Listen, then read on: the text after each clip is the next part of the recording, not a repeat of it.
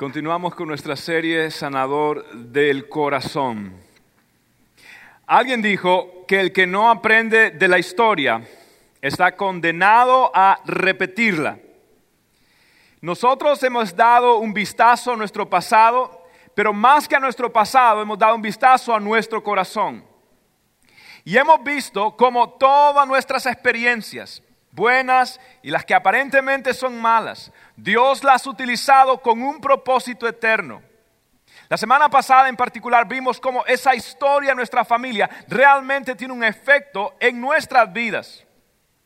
Y nosotros lo que queremos y lo que Dios quiere a través de esta serie es sanar el corazón. Porque si no se sana el corazón, nosotros vamos a transmitir esas heridas a la próxima generación. Y toda herida no tratada será una herida perpetuada.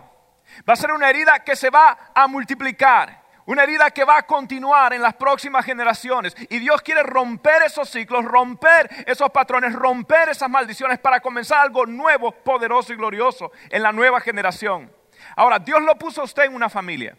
Y su familia es el grupo más poderoso que mayor influencia tendrá en su vida. Dios en su sola potestad lo puso en el lugar de su familia, le dio el apellido que usted tiene, le dio la cuna que usted tiene y esa cuna biológica también tiene una cuna emocional junto con ella. Y nosotros vamos a ver, porque Dios quiere limpiar nuestro corazón, sanar nuestro corazón. Dios es lo que está buscando, sanar nuestra vida de dolores y sinsabores, eh, sanar nuestra herida de asuntos todavía no resueltos. Dios quiere tratar con nuestro corazón, porque toda herida no tratada es una herida perpetuada. Si usted analiza la Biblia y usted ve la vida de los patriarcas, por ejemplo, usted ve a Abraham, cuando Abraham tenía el, patrón o la atadura de la mentira, él mintió respecto a su esposa Sara. ¿Qué sucedió? También Isaac fue mentido, su esposa Rebeca le mintió. ¿Y qué luego sucedió? Jacob mintió a Isaac. ¿Y qué sucedió? Los hijos de Jacob le mintieron al papá respecto a José.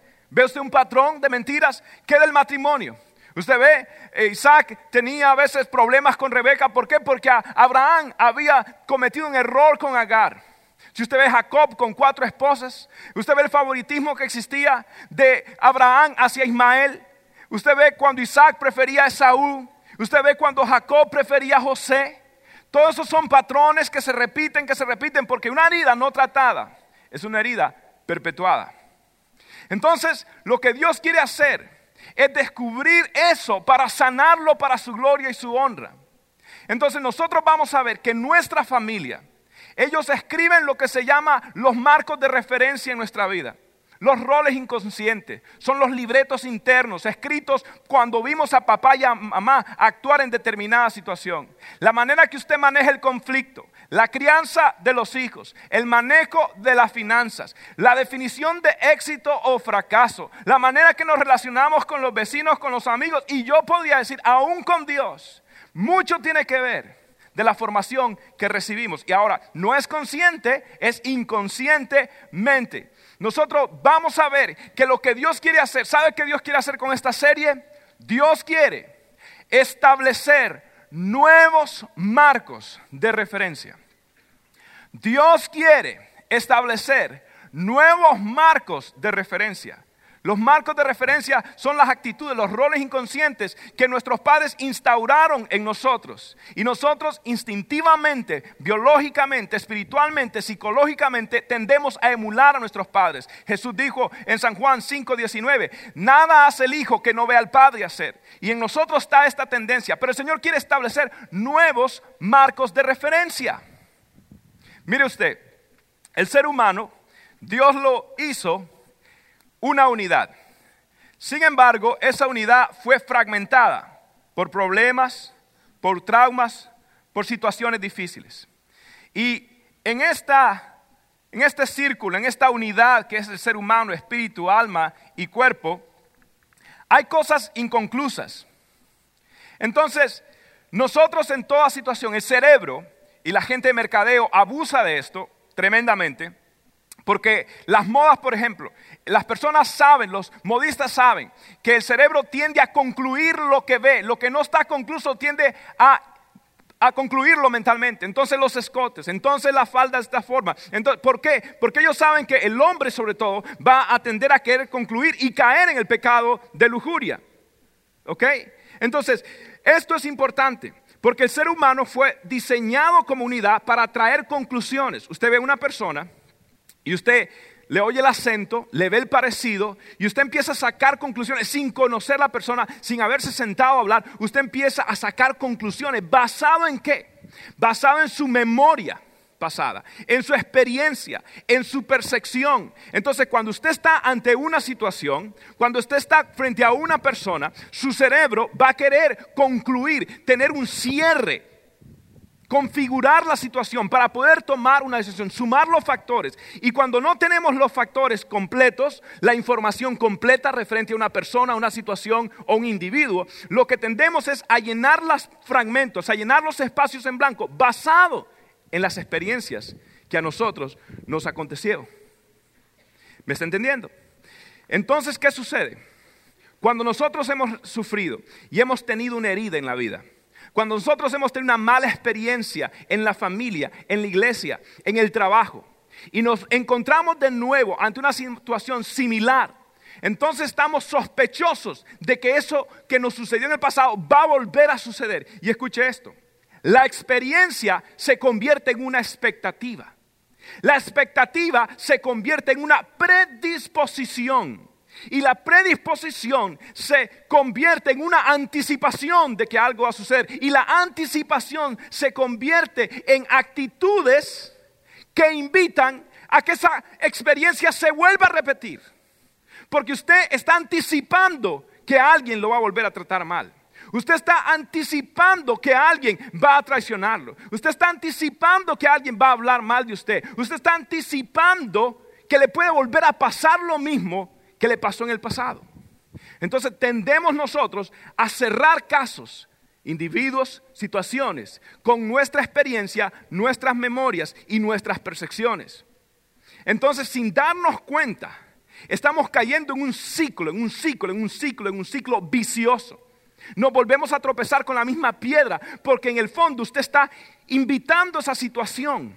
Entonces, el herido dice, hmm, inconscientemente, claro, antes de que me hieran, mejor ataco. La persona que ha sido agredida en su vida, antes de que me pase algo, entonces mejor yo soy el agresor.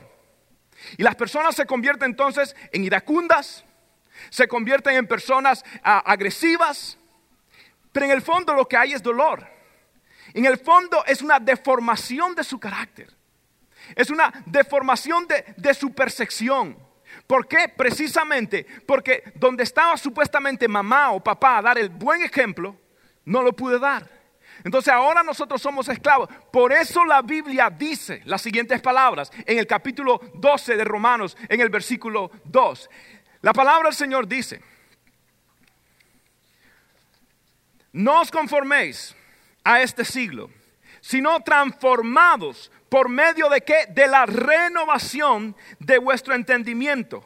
Para que comprobéis, preste atención, para que comprobéis cuál sea la buena voluntad de Dios, agradable y perfecta. ¿Usted ve esto? Dios está diciendo, ya ahora yo voy a renovar. Lo que Dios quiere hacer es cambiar los marcos de referencia.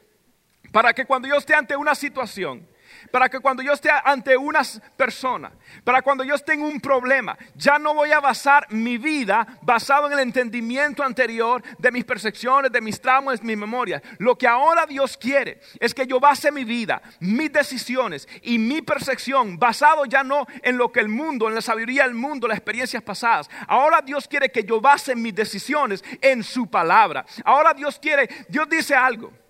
Si tú tienes tus sentidos entrenados en mi palabra, si tú tienes tus percepciones entrenadas en mi palabra, si tú tienes tu mente renovada en mi palabra, entonces lo que va a hacer es que va a tener la facultad de descubrir cuál es mi voluntad buena, agradable y perfecta. Porque ahora usted no va a estar dependiendo de lo que el mundo dice, o lo que su corazón dice, porque el corazón es engañoso. Ahora usted está dependiendo de los principios bíblicos. Entonces, lo más importante es que usted renueve su mente. Jesús dice en Lucas capítulo 6, versículo 45, estas palabras tremendas, tremendas. Jesús dice, una persona buena produce cosas buenas del tesoro de su buen corazón.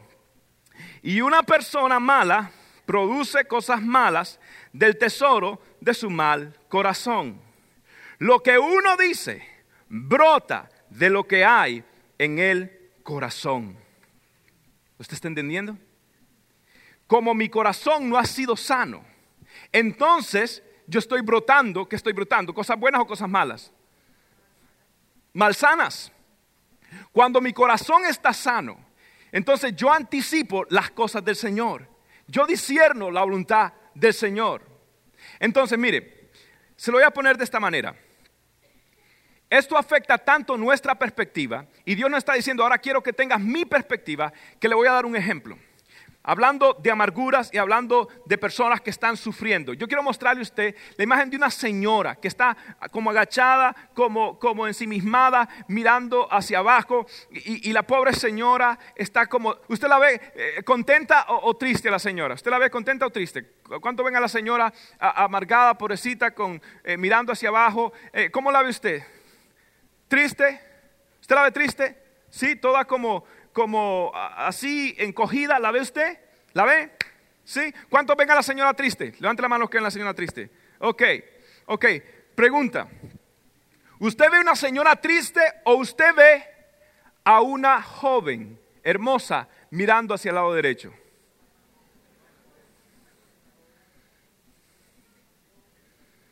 ¿Ve usted donde supuestamente es la nariz de la señora? En realidad es la quijada del perfil de la muchacha mirando hacia el lado. Donde usted ve supuestamente el pañuelo blanco, bueno, eso está arriba de la cabeza de la muchacha, y, el abrigo, pues lo negro es el abrigo, y donde supuestamente está la quijada, en realidad es el cuello de la muchacha ah, eh, eh, joven mirando hacia el lado. ¿Cuántos ven la muchacha? ¿Cuántos ven la muchacha ahora? Pero no me decían ustedes la misma mano que miraban una señora.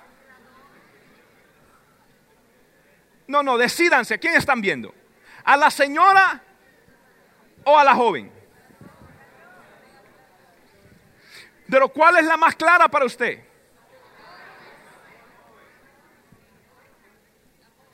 ¿Sabe por qué la joven es más clara? Quiten la imagen porque esta gente está todavía debatiendo en su mente qué es lo que están viendo. Escuche esto. Usted basó su perspectiva al comienzo y vio a una señora porque yo le dije a usted que había una señora. Y luego usted empezó a ver la joven porque yo le dije a usted que había una joven mirando al lado derecho. Lo que quiero decir es esto, que usted basa sus conclusiones basado en su memoria sus experiencias, sus percepciones. Y usted saca conclusiones. Y lo que Dios está diciendo, si quieres tener una buena decisión en tu vida y una buena perspectiva, quítate las gafas de tus experiencias, de tus traumas, de tus memorias. Y en el nombre de Jesús ponte mis gafas y ahora mira con mis ojos, ahora siente con mi corazón, ahora piensa mis pensamientos y yo guardaré en completa paz aquel cuyo pensamiento en mí persevera porque en mí ha confiado. En el momento que tú dices voy a quitar a un lado todo, y voy a pensar como Dios piensa y voy a renovar mi mente y voy a cambiar mi corazón y yo no voy a hacerle caso a lo que mi corazón engañoso me diga, voy a hacerle caso al Señor. Tu vida va a cambiar, tus percepciones van a cambiar porque ahora del buen tesoro de tu corazón sacarás lo bueno. Por lo tanto, lo más importante en tu vida es que Dios sane tu corazón porque la calidad de tu vida depende de la sanidad de tu corazón. Diga conmigo, sáname Señor. Aleluya. Aleluya. Dios quiere renovarme. Dios quiere cambiarme. Dios quiere que mi corazón tenga algo bueno para sacar lo bueno, no algo malo. Porque todo lo que uno dice o hace, dice el Señor, brota de dónde? Del corazón del hombre. Ahora, si hay algo que ha sido afectado, si hay algo que ha sido dañado, ¿sabe qué es? Es nuestra imagen de Dios. ¿Y sabe qué quiere Dios? Dios quiere sanar la imagen que usted tiene de Él. Dios quiere sanar la imagen que usted tiene de Él. Mira lo que dice Mateo capítulo 25, versículo 25. Señor, hablando de un individuo que reflejaba al Señor, dice, Señor, te conocía que eres hombre duro. En otras palabras, Dios, tú eres un hombre, ¿cómo? Duro. Que ciegas donde no sembraste y recoges donde no esparciste. Por lo cual, ¿qué sucedió? Tuve miedo y escondí tu talento en la tierra. Aquí tienes lo que está o lo que es tuyo. Esto es tremendo. Esto es tremendo. Escuche esto. Todos nosotros tenemos imágenes mentales de quién es Dios. Preste atención a lo que voy a decir. Y nosotros llegamos a parecernos al Dios que nos imaginamos. Y aunque intelectualmente nosotros sabemos que Dios es bueno, ¿cuántos creen que Dios es bueno? Aunque intelectualmente nosotros sabemos que Dios es maravilloso, que es perfecto, que es misericordioso, muchas veces aquí en nuestro interior, aquí en nuestro corazón, lo que nosotros realmente sentimos es de que Dios es un juez imposible de agradar, un juez ah, meticuloso, perfeccionista, al cual aunque yo trate en el fondo nunca voy a poder complacer. Ahora, no nos atrevemos a decir esto, no nos atrevemos a decir esto. Pero en el, no en la cabeza, en, en el sentimiento, muchos de nosotros estamos con una imagen distorsionada de quién es Dios. Y posiblemente por qué. ¿Por qué es esto? Porque cuando tú llegabas a la casa y le decías, papá, mamá, aquí está mi grado, saqué a una B. ¿Y qué decía papá y mamá? ¿Y por qué no sacó una A? No, aquí está 80%, papi. ¿Y por qué no sacó un 100%? No, papi, viste, eh, ¿cómo, ¿qué te parece el partido? ¿Qué te pareció? Eh, bien y todo, pero mira, te faltó esto, te faltó técnica, te faltó velocidad. y en el fondo, en el fondo, estamos poniendo en nuestros hijos un mensaje que significa, nunca estaré satisfecho contigo, no importa lo que hagas, siempre lo puede hacer mejor. Y nosotros los latinos, que venimos a este país y le decimos a nuestros hijos, salga adelante. Tu papá cruzó la frontera, tu papá vino por American Airlines, por Coyote Airlines, para llegar a este país y, y ahora tú tienes que salir, tienes que ser el mejor.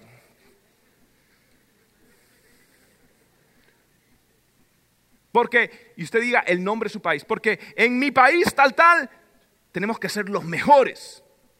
Y ponemos sin darnos cuenta una presión. Y nuestra imagen de Dios, llegamos a Él. ¿Y qué sucede? Nosotros desarrollamos una falsa religiosidad y empezamos a caer en el legalismo y empezamos a caer en, el liberalismo. El legalismo es por esto. El legalismo es porque sin darnos cuenta todo lo que hacemos para el Señor es basado en un cierto grado, en una dosis pequeña de culpa.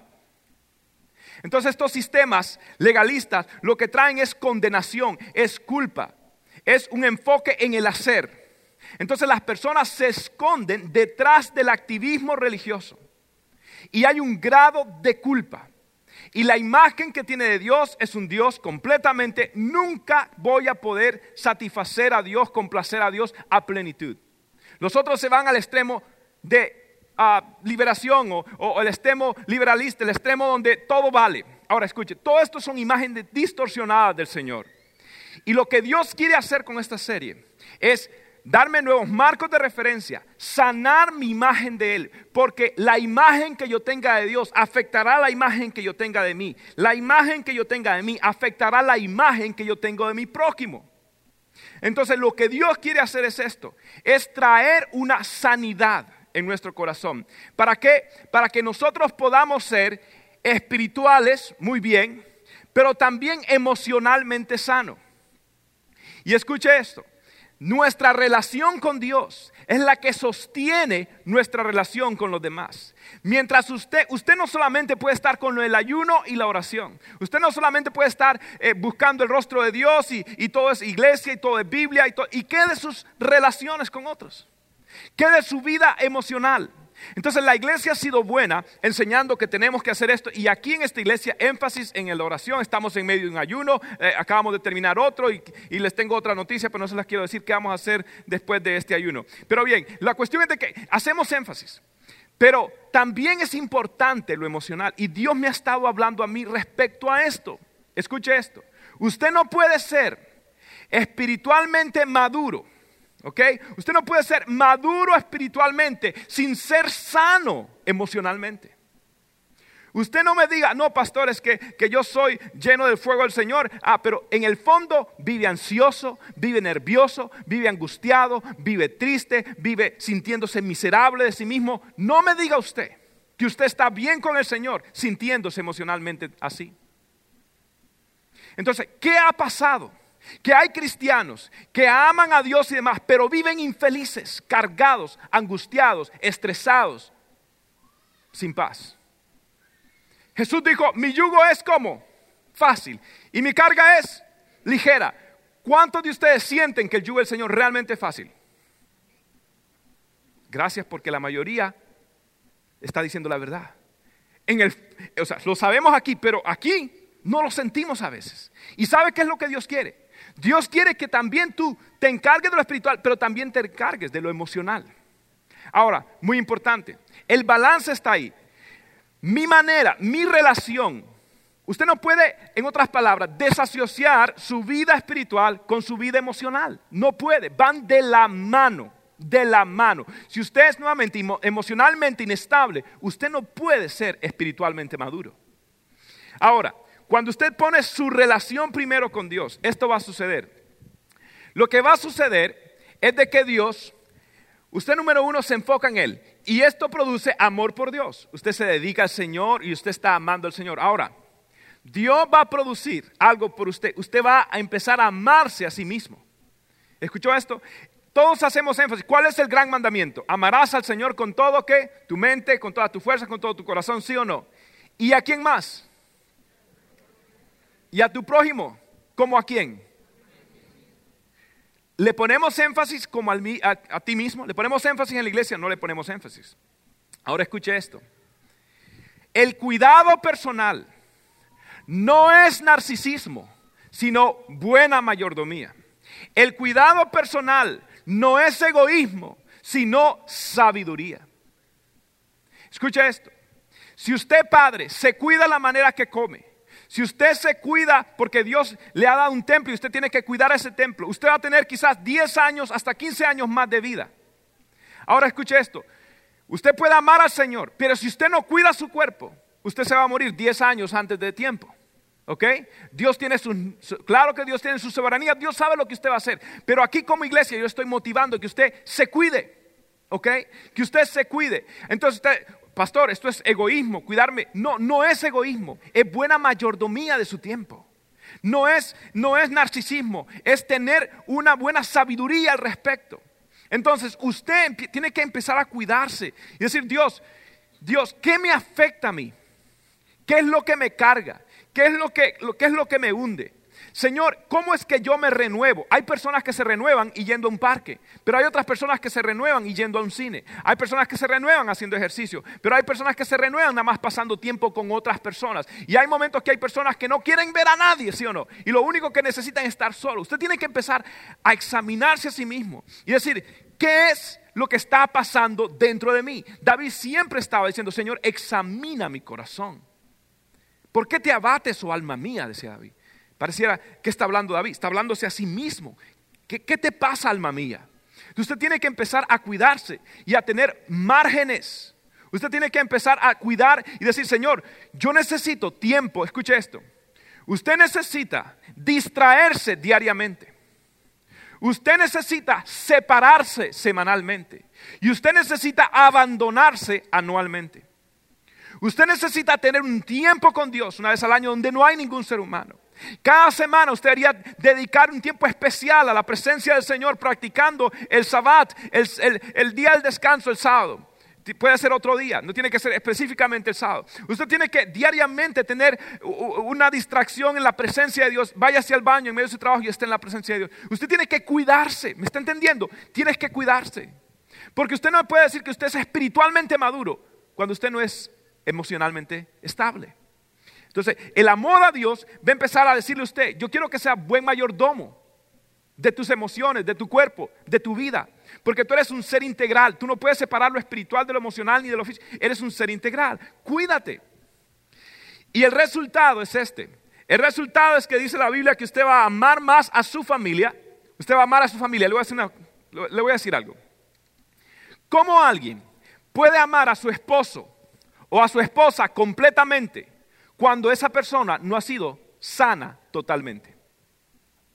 ¿Cómo alguien puede entregarse realmente con todo el amor que puede si él todavía no tiene la capacidad de amar saludablemente? ¿Por qué? Porque no ha sido sano en su corazón.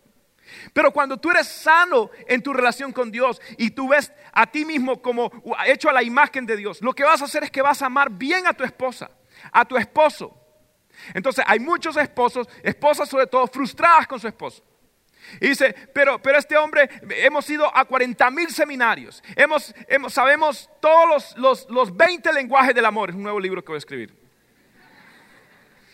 Sabemos amor y respeto. Conocemos eh, matrimonio en la roca. Conocemos, eh, Dios mío, cuántos, todos los libros de James Dawson, todos los libros de Dennis Rainey, todos los libros de, de todos los psicólogos habidos por haber. Pero todavía esa persona lucha.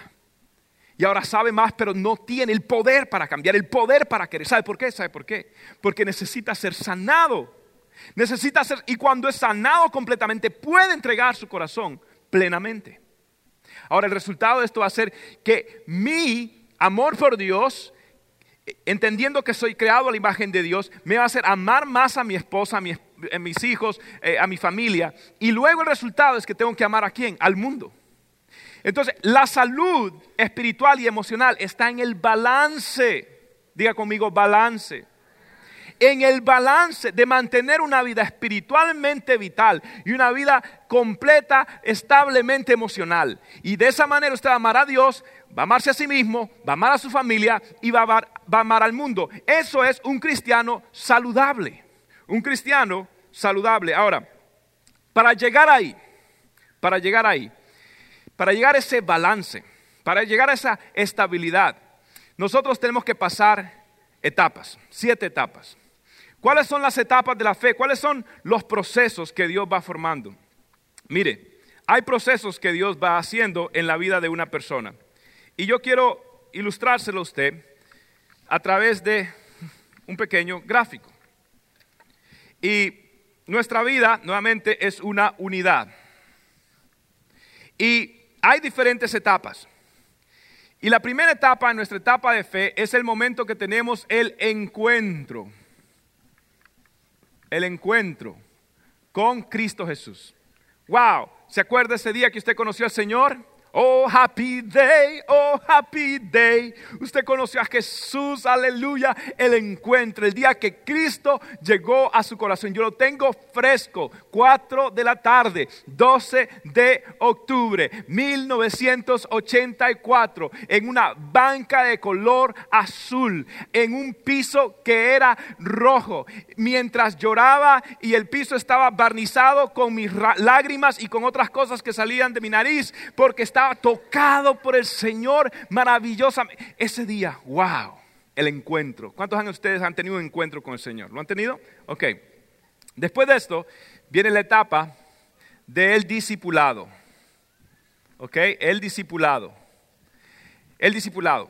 Esta etapa es caracterizada por el crecimiento. ¿Ok? Usted lo que quiere es aprender de la palabra de Dios, usted lo que quiere es aprender el Nuevo Testamento, el Antiguo Testamento, las doctrinas, que es el rapto, y usted empieza a comprender y a entender lo que es ser cristiano, las disciplinas espirituales, y usted se caracteriza por el crecimiento. Usted, mire, yo no daba abasto, yo me metía a aprender la palabra del Señor. Yo, gracias a Dios que estaba en una iglesia carismaniática, entonces había culto todos los días, todos los días había algo. Y yo estaba en todas, en las reuniones. Yo me iba hasta las reuniones de, de mujeres, me iba a aprender, sí, me iba. Me iba a las clases matrimoniales, me hacía el dormido, me acostaba eh, eh, sobre, sobre las piernas de mi mamá para hacerme el dormido y el pastor hablando. Y la sexualidad, yo, ah, not sure I'm the right place, pero aquí estoy aprendiendo. ¿Ok? Eh, estaba, porque quería aprender de la palabra de Dios. Dios mío, no había yo quería, es más, literalmente el pastor me dio las llaves de la iglesia. Yo tenía, a los 12 años, yo tenía las llaves de la iglesia. Y andaba con mis llaves queriendo impresionar a las cristianitas. Y miren, tengo las llaves del pastor, me dio las llaves de la iglesia. Wow, el discipulado, el crecimiento. Ahora, todos venimos a otra etapa. Y la etapa es la etapa del servicio. ¿Ok? El servicio. Usted dice, oh no, no solamente yo voy a estar aprendiendo más. Usted llegó al tiempo donde usted quiso servir al Señor, salir a evangelizar, involucrarse en la iglesia, estar haciendo algo. Esta etapa se, caracteriza principalmente por el descubrimiento y el pulimiento de sus dones. Usted empezó a ejercitar, empezó a predicar. Yo me acuerdo que yo prediqué ah, cuando tenía 13 años mi primer mensaje en una escuela dominical. El mensaje duró 10 minutos, lo repetí tres veces y las piernas me daban las rodillas una contra la otra y lo único pensaba es dónde está el baño. Pero me acuerdo que, que yo di mi corazón y prediqué, empecé a desarrollar mi don. Entonces usted, usted empezó a servir, a servir. Aquí usted emprendió la palabra compromiso, ¿ok? Sacrificio, servir al Señor. Ahora, luego aquí vino otra etapa, que es la etapa de las pruebas. Diga conmigo pruebas. ¿Ok? La etapa de las pruebas. Aquí usted descubrió que ser cristiano no es color de rosa. Aquí usted descubrió que los cristianos ah, tienen defectos. Usted descubrió que su líder no era un angelito que digamos. Usted descubrió que el cristianismo fuera fácil si no fuera por otros cristianos. Okay. Usted descubrió que, que, no es, esto no es Disneylandia. Okay. Esto no es Disney. Ya usted no cree ni en Pluto, ni en Mimi, ni en Mickey Mouse, ni en el Pato Donald. Aquí se da cuenta usted de que, hey, y hay pruebas. Y esto empieza a fortalecer su vida cristiana. Empieza, usted se da cuenta de la realidad de ser cristiano. Ahora, hay otra etapa. Okay. Esta etapa es la etapa de la crisis. Algunos llaman el desierto. A otros llaman la suegra. No, eso no. No, aquí esta, esta clase no es de liberación. Esta clase es de sanidad. Bien. Aquí llega la crisis de las crisis. ¿Ok? Aquí llega una etapa muy difícil en la vida del cristiano. Aquí llega lo que Henry Newman llamaba la noche oscura del alma. San Juan de la Cruz decía el invierno del alma. Aquí llega el momento duro. Aquí llega usted, el, el corito favorito suyo es todo se derrumbó. Ah, ese no es corito. ¿Quién lo cantaba? El hermano Juan Gabriel. No. Este, usted se da cuenta, usted, usted entra en una crisis, entra en una crisis seria. Los cielos se ponen de bronce, su, su, su fe en Dios se evapora, su pasión por Dios se, se pierde. Y lo peor de esto es que usted siente que se, que se le fue la gasolina, que usted no, usted acelera y no hay nada. Usted está, escuche esto, usted está desgastado emocionalmente. Y de pronto fue una crisis, fue un divorcio, de pronto fue una pérdida de ser querido, de pronto fue una pérdida de trabajo, de pronto fue una situación difícil con sus hijos, de pronto fue algo que causó esto. Pero no es tanto en sí lo que sucedió, es la acumulación, es la conspiración de varios factores que llegan a su vida y lo atacan. Y entonces usted cae en una crisis de identidad. Y usted empieza a decir, y Dios y mi llamado, tengo tantos años. Señor, ¿a dónde voy a terminar yo? ¿Cuántos años de vida vital realmente me quedan? ¿Y qué va a pasar conmigo? ¿Voy a quedar en el trabajo todo lo mismo? ¿Y, qué va a pasar con mis hijos? Y, empieza usted a cuestionarse varias cosas. Usted entra en una crisis y empieza a cuestionar a Dios. Usted no cree, y, en ese momento eh, usted lo que menos quiere ver es un predicador en la televisión hablando de prosperidad. Lo que menos quiere ver es otro evangélico. Usted lo que quiere estar, ¿sabe por qué? Porque está desgastado emocionalmente.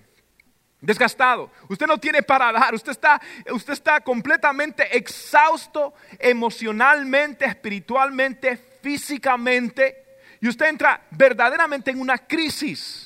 Y usted no quiere ver otro predicador. No cree en pastores ni en iglesias. Hay personas que están aquí y en el fondo han pasado tantas cosas en las iglesias. Han pasado tantos traumas en las iglesias. Que si no fuera porque realmente aman a Dios, no quisieran saber de pastor ni de iglesia ni nada. Digan amén despacito.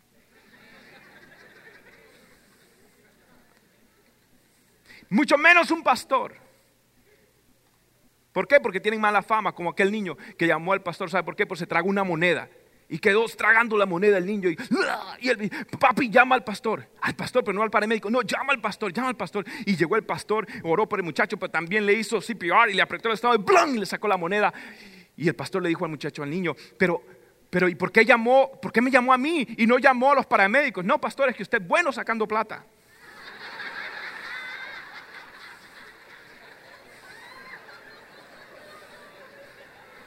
Llame al pastor.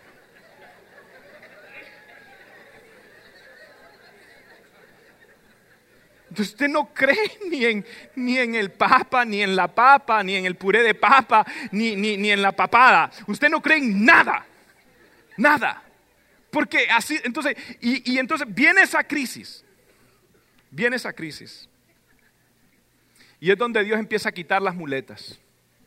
Y es Dios, donde Dios expone las inseguridades, que no es otra cosa que seguridades puestas en los lugares y en las personas equivocadas. Y Dios las expone a su luz. Y en este lugar, o tú te amargas, tú te condenas a vivir una vida completamente destruida, o tú te renuevas.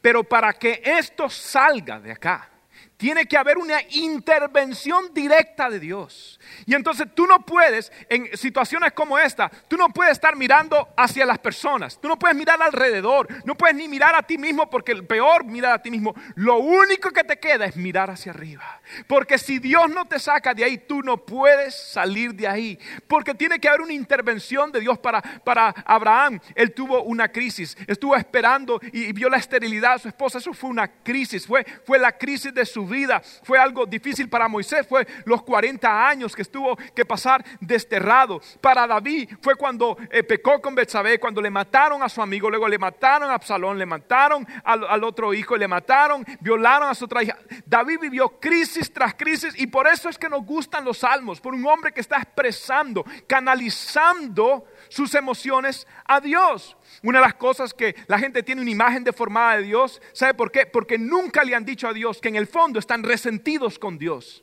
Dios, ¿por qué permitiste esta pérdida? Dios, ¿por qué permitiste que la gente miriera? ¿Por qué tú permitiste, Señor, haber perdido mi empleo o haber perdido un ser querido? ¿Por qué no sanaste, Señor, a, mi, a, a mi familia? Y en el fondo llevamos esto en el corazón.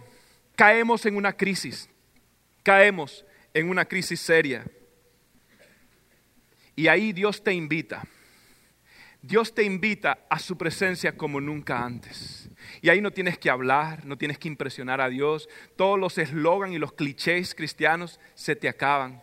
Pierden, pierden el sabor, pierden todo, pierden todo.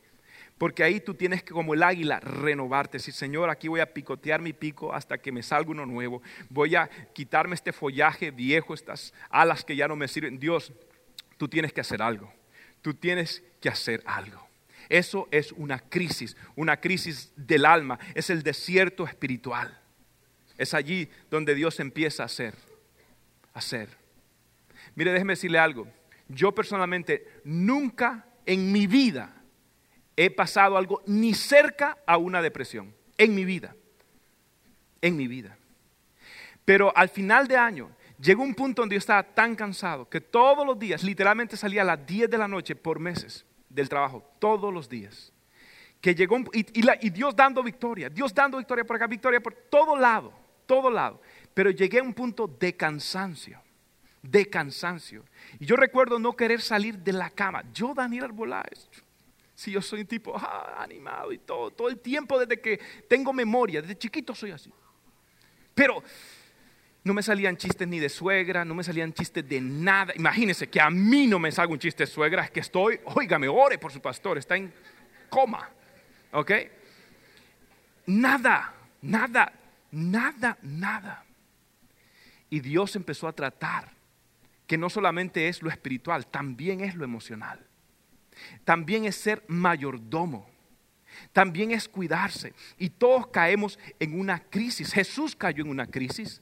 Recuerda a Cristo Jesús en Hexemaní que dijo, mi alma está triste hasta la muerte. ¿Sabe cómo lo traduce la nueva versión internacional? Estoy triste hasta con ganas de morirme. ¿Quién? Jesús, el Hijo de Dios. Sí, Jesús, el Hijo de Dios. Y si Jesús, el Hijo de Dios, llegó a una situación así, ¿qué le hace a usted pensar que usted no puede llegar a una situación así? Yo me creía completamente es que nunca se me ocurrió en mi vida. Yo no sabía lo que es eso. La gente venía a mi oficina y me comentaba, pastores, que estoy pasando y deprimido. Y yo, oh, sí, sí. Yo ya estaba pensando, ¿qué receta de fe le voy a dar? Pero ahora Dios empezó a cambiar mi corazón. Y Dios empezó a descubrir, mira, tú vas a descubrir en esta crisis lo verdaderamente vulnerable que tú eres y cuánto tú dependes de la gracia de Dios en tu vida. En el momento que la gracia de Dios, Dios mío, no se quita la gracia de salvación, pero la gracia común en la teología se conoce como la gracia común de que Dios me da fuerza para desempeñar todo lo que yo hago. Si en el momento que Dios te quita eso, te vas a caer al suelo, no vas a querer hacer nada, no vas a querer verte ni en el espejo, no vas a querer saber de nadie. Mira, ahora, después de que tú pases de aquí, tú te das cuenta que si tú haces algo, si tú predicas, si tú cantas, si tú evangelizas, si tú sabes de la palabra, si tú ministras a otro, no es porque tú eres fuerte, no es porque tú eres alguien. Lo que tú hagas, lo que tú haces es por la gracia de Dios que te sostiene y tú te levantas consciente de cuán frágil eres tú y cuán poderoso es tu Dios y lo único que tienes que hacer es vivir entregado a Él, renovando el espíritu de tu entendimiento, discerniendo a Dios. Y luego nosotros pasamos a algo diferente. Y aquí nosotros pasamos a nuestra sexta etapa, que es la etapa de la sanidad. La sanidad. La sanidad del corazón. La sanidad del corazón. ¿Sabe? Dios lo que está haciendo es realmente penetrando lo más profundo de tu corazón. Muchos de nosotros, sin darnos cuenta, hemos estado en la casa del Señor y lo que hemos hecho, hemos ido poniendo mucha, mucha, mucha basura debajo de la alfombra. Debajo de la alfombra. Yo le digo a mis hijos que barran y ahora cada uno tiene asignación y cada uno barre. Pero yo estoy seguro, cada vez que yo voy a barrer y vuelvo, ellos barren y luego me toca a mí barrer de nuevo, usted sabe cómo es, ah, y uno mete la escoba debajo del mueble Recuerden que yo estoy domesticado, ¿ok? Entonces uno mete la escoba debajo del mueble, ¿verdad? Saco bloques, saco pañales, saco, Dios mío, el mueble es, e, e, es, marca Ark of Noah. El arca Noah, así se llama la marca de mi sofá.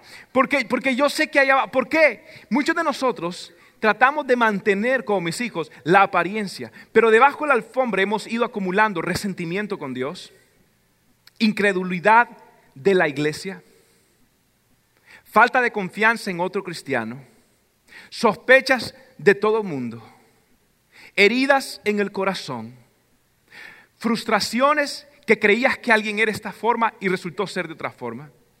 Y en el fondo, si tú no te cuidas, eso va a afectar tu fe, los fundamentos de tu creencia en el mismo Dios. Entonces lo que Dios va a hacer es llevarte a un punto de impotencia para sanar tu corazón. Para, ¿sabes qué? Para, para crear en ti un nuevo paladar por las cosas de Dios.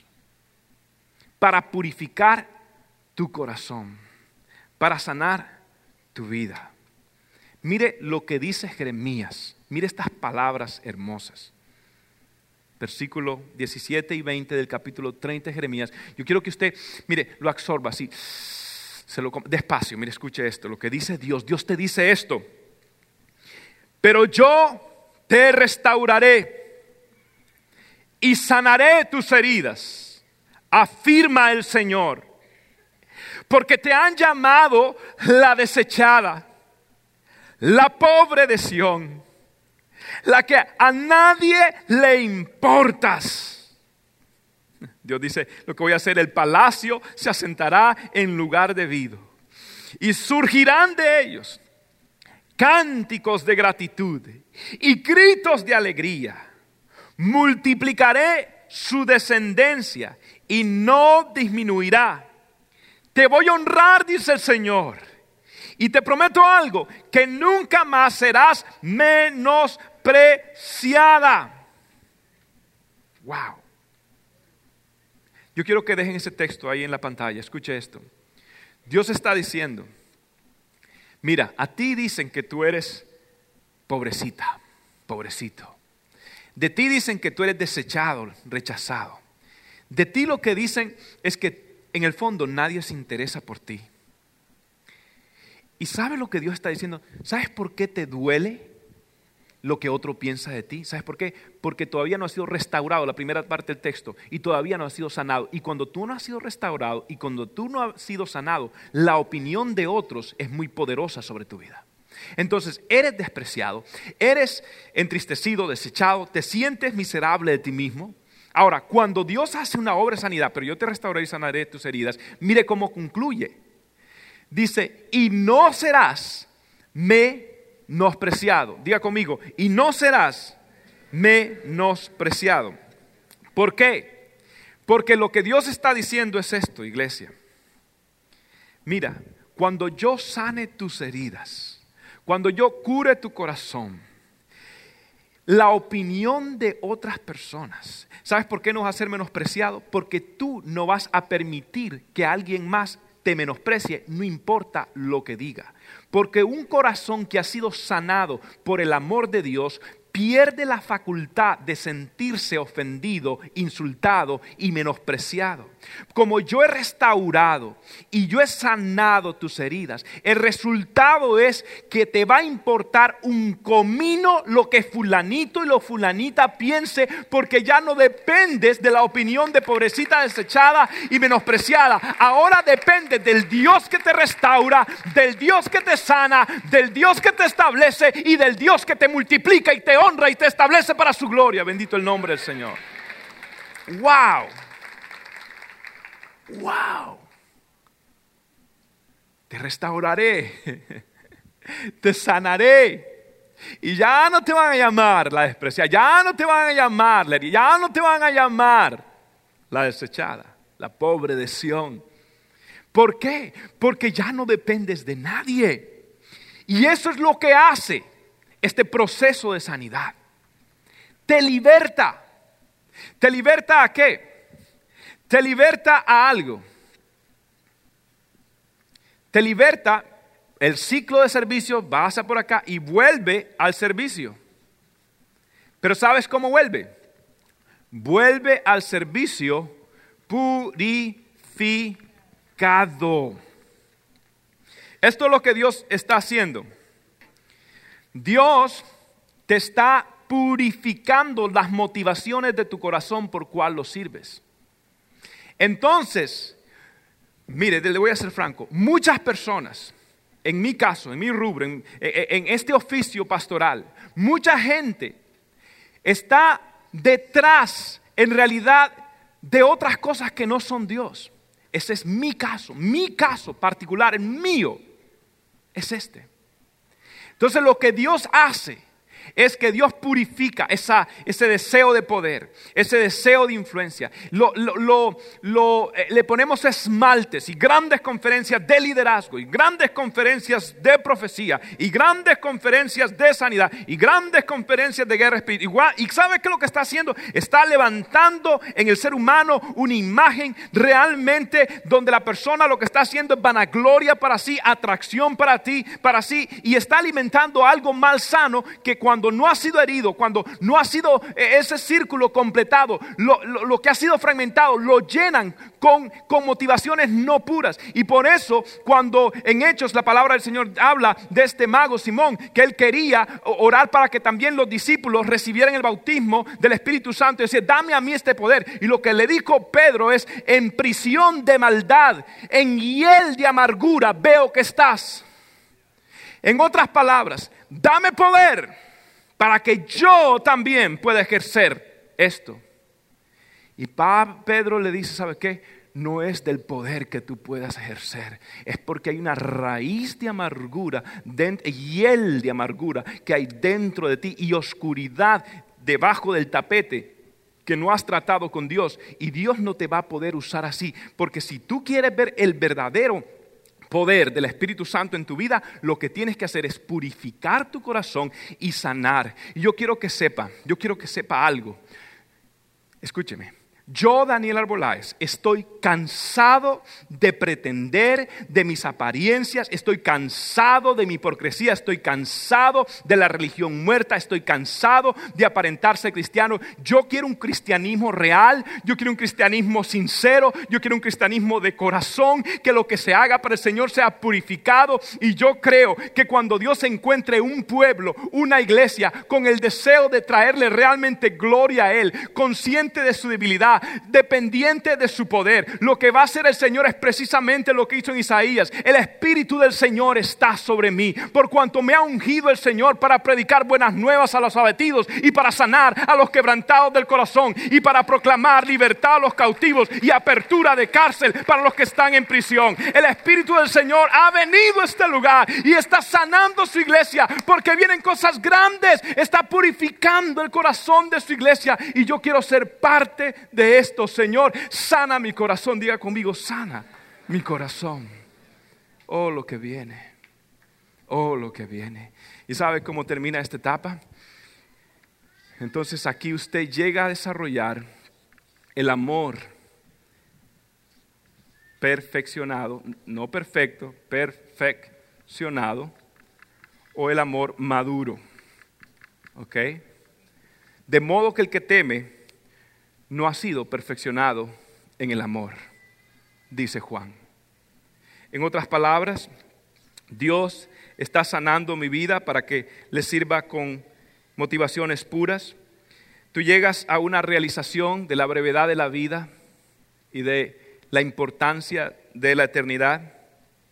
Dios desarrolla genuina compasión en tu vida.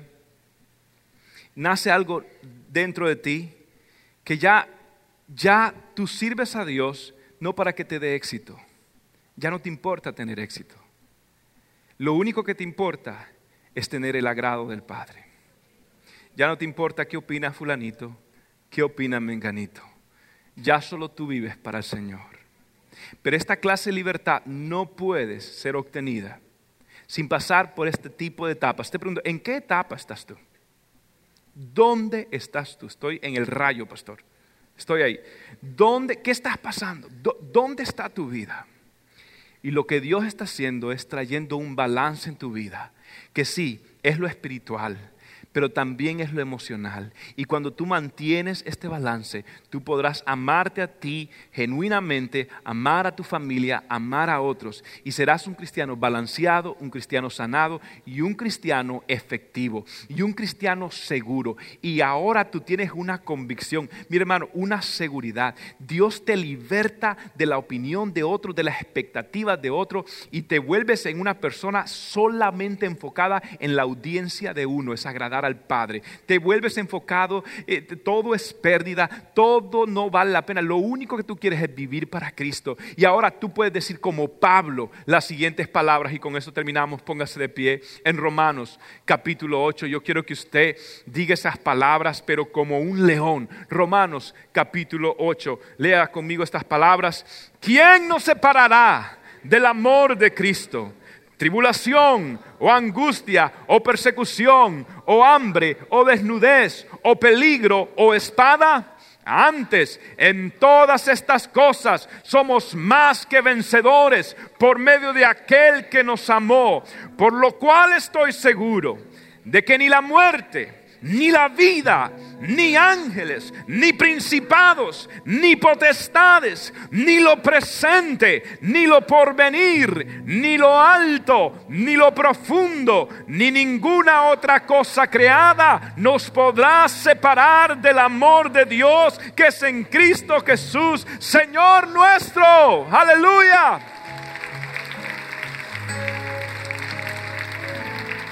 Ni lo alto cuando estoy en el éxito, ni lo bajo cuando estoy en el piso, ni lo profundo, Nada, ni algo angelical, ni algo humano. Ni necesidades físicas, hambre, peligro, frío, nada. Ni necesidades o persecuciones emocionales, persecuciones, espada, peligros. Nada, nada, nada. Llego al amor maduro. Nada me podrá separar de quién? Del amor de Cristo Jesús. Nada. Te vuelves invencible. Te vuelves enfocado. Te vuelves enamorado genuinamente de Dios. Porque ya tú no usas a Dios para tener éxito, para que Dios bendiga tus planes. Ahora vives simplemente para cumplir sus planes. Ya no estás para que Él haga algo por ti, sino agradecido por lo que ya hizo por ti. Dios purifica y te da un hambre, un hambre de Él, un hambre de Él. Ya tú no quieres cantar por cantar. Ya tú no quieres una oración por orar. Ya tú no quieres ir a un culto para que te canten los mismos cánticos, te digan la misma cuestión. Y, no, no, tú, tú quieres quieres algo mejor, algo, algo real, algo poderoso. Tú quieres no religión, tú quieres verdaderamente un encuentro transformador, sanador del Señor. Eso es lo que yo quiero. Señor, ese es mi deseo. Quiero que me sanes. No quiero vivir con conceptos equivocados de ti. No quiero vivir, Señor, con motivaciones erróneas en tu servicio. No quiero nada más enfocarme solamente en lo que aparentemente es espiritual, cuando yo sé que en el fondo de mi corazón me siento un fracaso, me siento un fraude espiritual, porque por dentro estoy derrumbado. Y no le puedo decir a nadie, no le puedo compartir a cualquiera pero en el fondo, Señor, siento que tú tienes que intervenir en mi vida, intervenir inmediatamente, Señor. Padre, aquí está nuestro corazón, sánalo. No queremos vivir esclavos de la opinión de otra persona. No queremos vivir pendiente a lo que otra persona opine de nosotros. Queremos vivir consumidos con lo que tú piensas. La vida es muy corta, Señor. Yo no quiero perder mi tiempo. La brevedad de la vida es una realidad. El tiempo está pasando y yo no puedo deambular, transitar por la vida sin haber realmente tratado con los temas de mi corazón. No quiero caer en tentaciones, no quiero estar en patrones destructivos, en relaciones tensas o sintiéndome miserable dentro de mi corazón. No quiero que el trabajo me dé mi autoestima. No quiero escapar en mis hijos, escapar en mi esposa, escapar en mi trabajo, en mi posición. Señor, yo quiero que tú me sanes. Tú dijiste en Jeremías que tú me ibas a restaurar y que tú me ibas a sanar. Tú dijiste que tú me ibas a establecer y, que tú, Señor, me honrarías y que no permitirías que yo sea menospreciado más nunca. Pero yo primero necesito el toque sanador tuyo. Te confieso que he tenido ocultamente resentimiento contigo por algunas cosas que tú permitiste y que yo todavía no he entendido a cabalidad. Yo no quiero que mi relación contigo se muera, se enfríe. Señor, tú eres mi vida. Sin ti yo me muero. Sin ti yo dejo de ser. Yo no puedo necesariamente creer en los demás. Primero tengo que creer en ti, Señor. Y con mi relación contigo es que puedo creer en los demás. Yo soy muy frágil. Aparento alguna cosa, pero en el fondo soy frágil, más frágil de lo que la gente se imagina. Dependo de ti, absolutamente de ti. Y en esta hora yo te pido, sana mi corazón. No quiero jugar a la religión. No quiero ir a una conferencia que manipule mis emociones. ¿Y después qué pasa? ¿Cuántas conferencias no he ido? Ni recuerdo los tópicos de algunos de ellos. No quiero correr detrás de otro predicador o detrás de un nuevo libro. Yo quiero, Señor, entrar en tu secreto, encerrarme contigo y decirte, trata con mi corazón, sana mi corazón, no quiero perder mi fe en ti, es, es lo único que me queda. Dios, estoy en el quirófano, estoy en la camilla. Usa tu bisturí, penetra en mi corazón, sáname, Señor, sáname. Mientras el pueblo ora, si hubiese alguna persona que está en este lugar o que nos ve, si tú necesitas al Señor en esta noche, Dios permitió que escucharas este mensaje para decirte que Él te ama y que tú nunca serás feliz hasta que no le entregues tu corazón al Señor. Es el único que te puede amar, el único que te puede sanar. Si tú estás aquí y quieres a Jesús en tu corazón, haz conmigo esta oración, pero dila de todo corazón, allí donde estás, repite con tus labios, di, Señor Jesús, perdóname perdona mis pecados. Dilo, perdóname. Yo te acepto en mi corazón. Te entrego mi corazón. Sánalo, Señor. Límpialo, Señor. Te entrego mi futuro. Te entrego mi destino. Hoy te declaro como el Señor de mi vida. Como mi única esperanza como mi Salvador personal.